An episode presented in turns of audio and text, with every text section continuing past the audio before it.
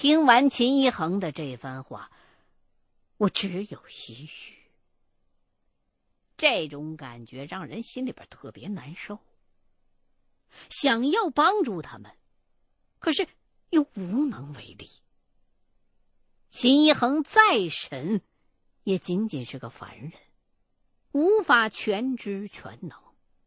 现在把事情能够做到这步田地，我们俩已经是尽了最大的努力了。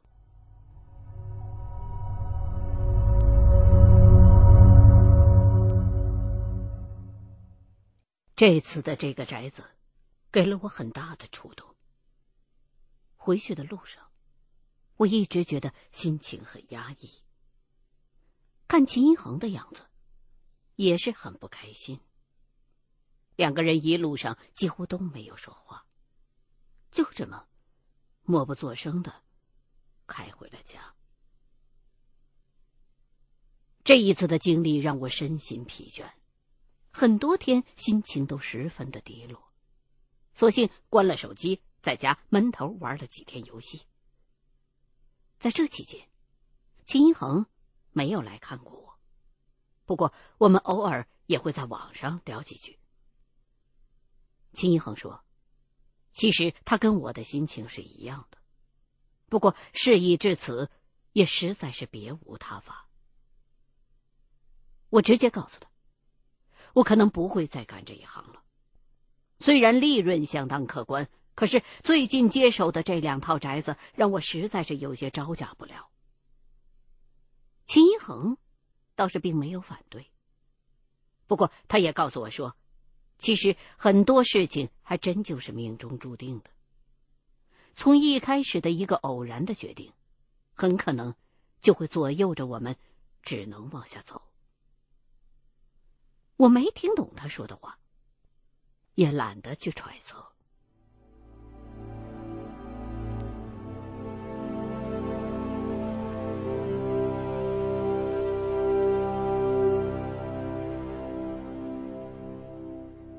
又玩了几天游戏，终于感觉到闷得发慌了。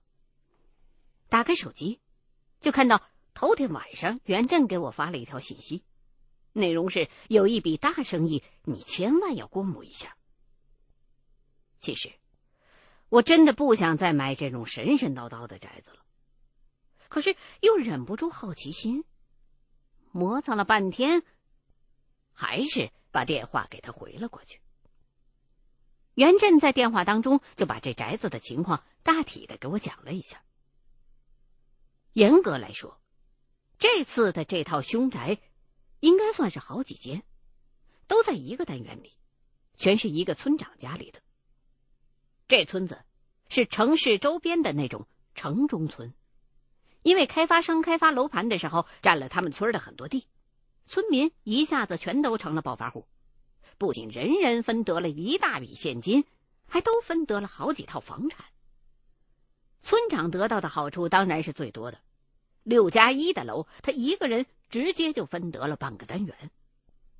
这本来是天上掉馅饼的好事可是自打这村长住进去之后，家里人就一个挨着一个的出事儿。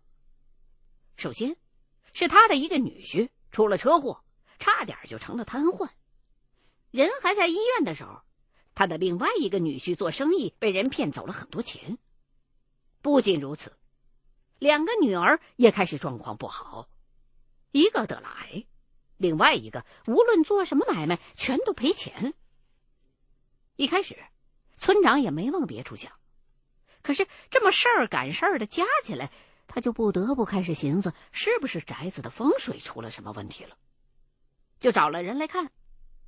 可先生们都说，这宅子的朝向啊、布局啊什么的还都不错呀，即便有一些风水上的小瑕疵。也不至于就把他们家里人给害成这样啊！而且，他的这房子就盖在原来他们村的地界里，不存在不小心盖在坟地上的可能。所以，村长一时间也没啥解决办法，只能是到处托人找人，看看能不能帮着改善一下。我听完袁振说的这概况，说实话，我还真没什么兴趣。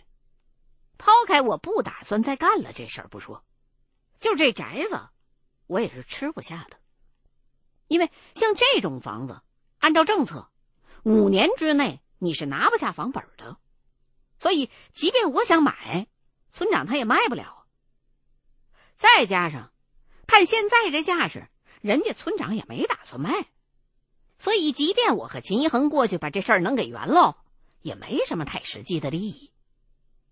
我就把这想法啊跟袁振说了，可袁振还是不依不饶的求我去看看，估计。那村长给了他不少好处费。袁振就说：“那村长不在乎钱，只要你们能把这事儿给解决了，直接给你们谢礼一百万。”我一听，这他妈也太大手笔了吧！虽然心里边也明白，这么多钱肯定不是那么好赚的，但是。另外一个声音却在对自己说：“这是最后一回，这最后一回，这笔钱到了手，我就彻底离这种投机倒把的事儿远远的，专心去做我的小生意去。”于是，我给秦一恒打了个电话，想转述一下这宅子的事儿。谁知道袁振已经先给他打过了，他也是在等我，看我什么意思。我一看，既然都这样了，那就合计一下吧。跟秦一恒一商量，决定第二天就动身去看看。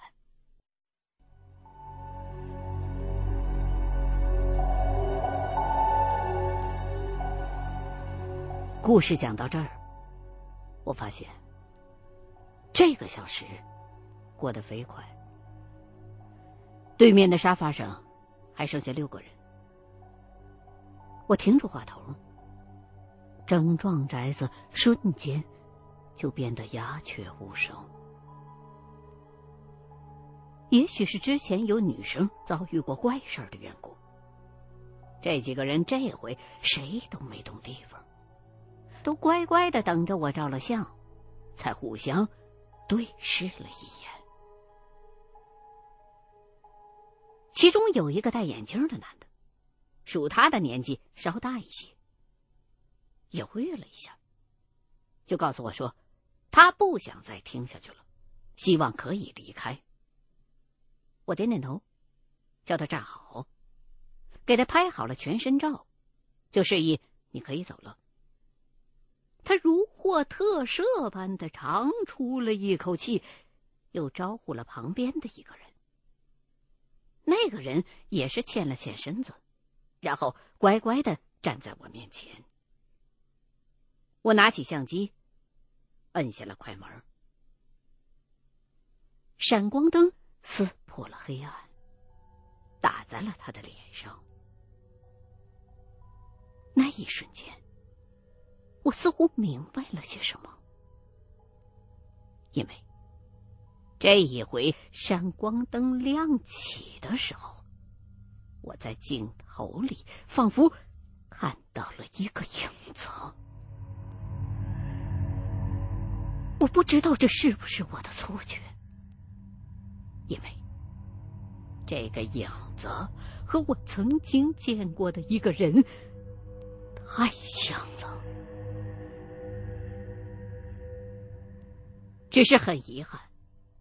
我不可以去看照片，这是事先约定好的。我只能目送着这两个人出了宅子。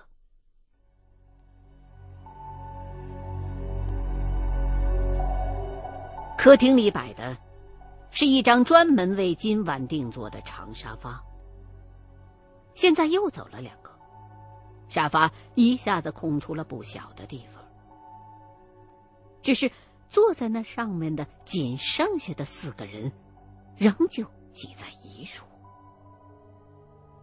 我扫视了他们一眼，他们每个人都刻意的避开了我的目光。我把手中的烟掐灭，正准备继续讲下面的故事时，沙发上就有人叨咕了一句，像是在感叹，又像是在提问。他说的是：“我知道刚刚那两个人为什么走，因为我也看见了。”我没接他这个话茬即便我心里边此时翻江倒海的想知道这个人是不是也看见了那个影子，但是，我必须继续讲我的故事。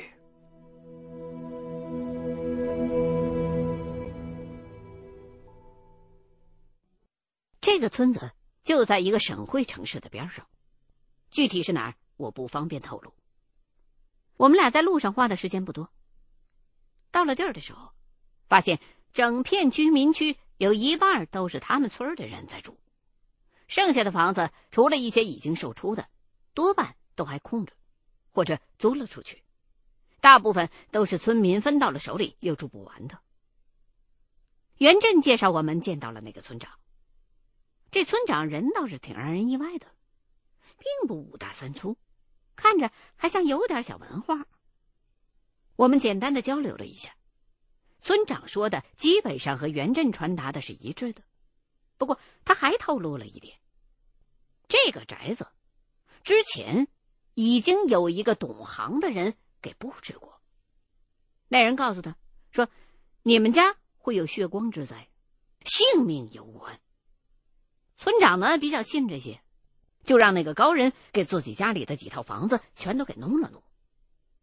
至于那个高人具体给弄了什么，村长却说不出个一二三来，因为那个高人在给他们家做布置的时候不许旁人在场。本来啊，这村长以为有高人布置过的宅子，不说能升官发财吧，起码也能保个家道平安啊什么的。没想到，那个高人走了之后没多久，家里头就接二连三的出事儿了。他就赶紧又找了人来看，可是那些先生也都讲不出个所以然来。所以这回请我们来，也是希望我们能给看看。再这么下去，他这个家恐怕就要被折腾散了。听完了村长的话，我才发现，不知不觉之间。我跟秦一恒已经在这个圈里边小有点名声了。不过名气再大也是虚的，还得靠真本事挣钱。于是我们俩也没多耽搁，直接去看那宅子。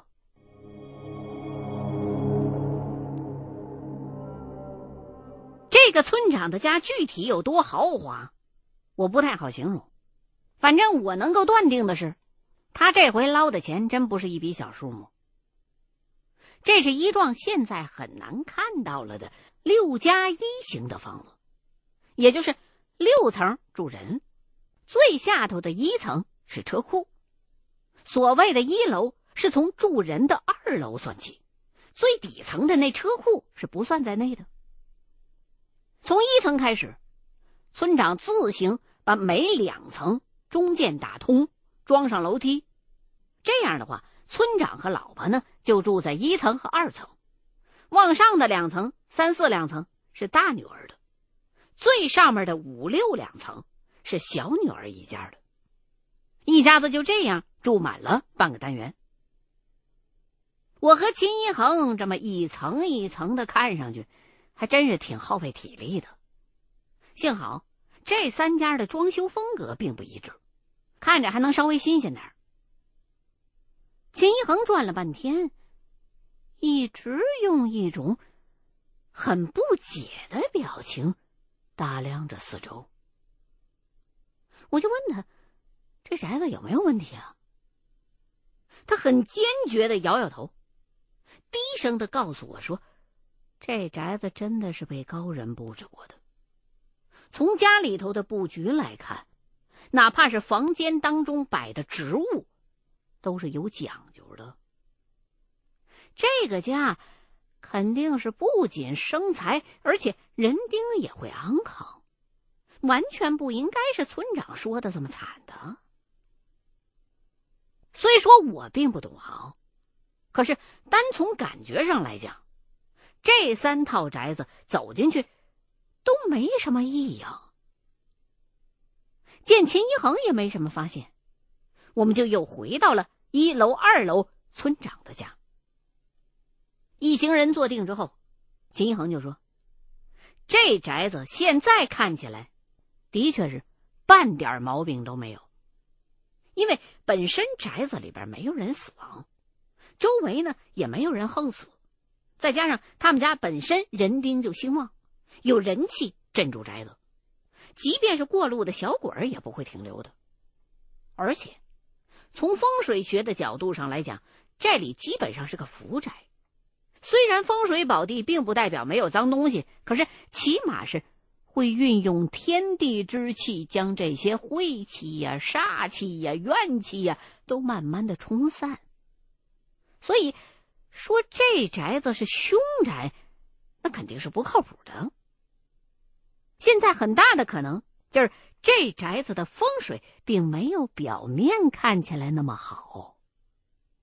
可惜的是，秦一恒自己也仅仅是略通一二，因为在玄学上来讲，驱邪和风水虽然有必然的联系，但是呢，也还是有一定的差异的。这就有点类似于数学当中的几何和代数，他们可以说是一门学问。有很多共通之处，可是，一旦细说起来，还是有不小的区别的。这也就是为什么秦一恒对风水也仅仅是能看个皮毛的原因。可是这么一来的话，我们这一趟就算白跑了，因为事情不是我们能够解决的。可要说现在马上就走，我还真有点舍不得那一百万。我就悄悄的问秦一恒。你能不能尝试着用方术的办法给看一看呢？他琢磨了一下，回答说：“倒是可以试试，不过恐怕会有风险。万一要是操作不好的话，很容易惹祸上身的。”我呢也是见钱眼开，寻思着，即便出了什么事儿，有秦一恒在身边也能照我一下。于是我就跟他商量。说，要么咱们先试试看，试过不行的话，咱们俩再打道回府。这样的话，钱即便是没赚到手，心里边也舒服点儿。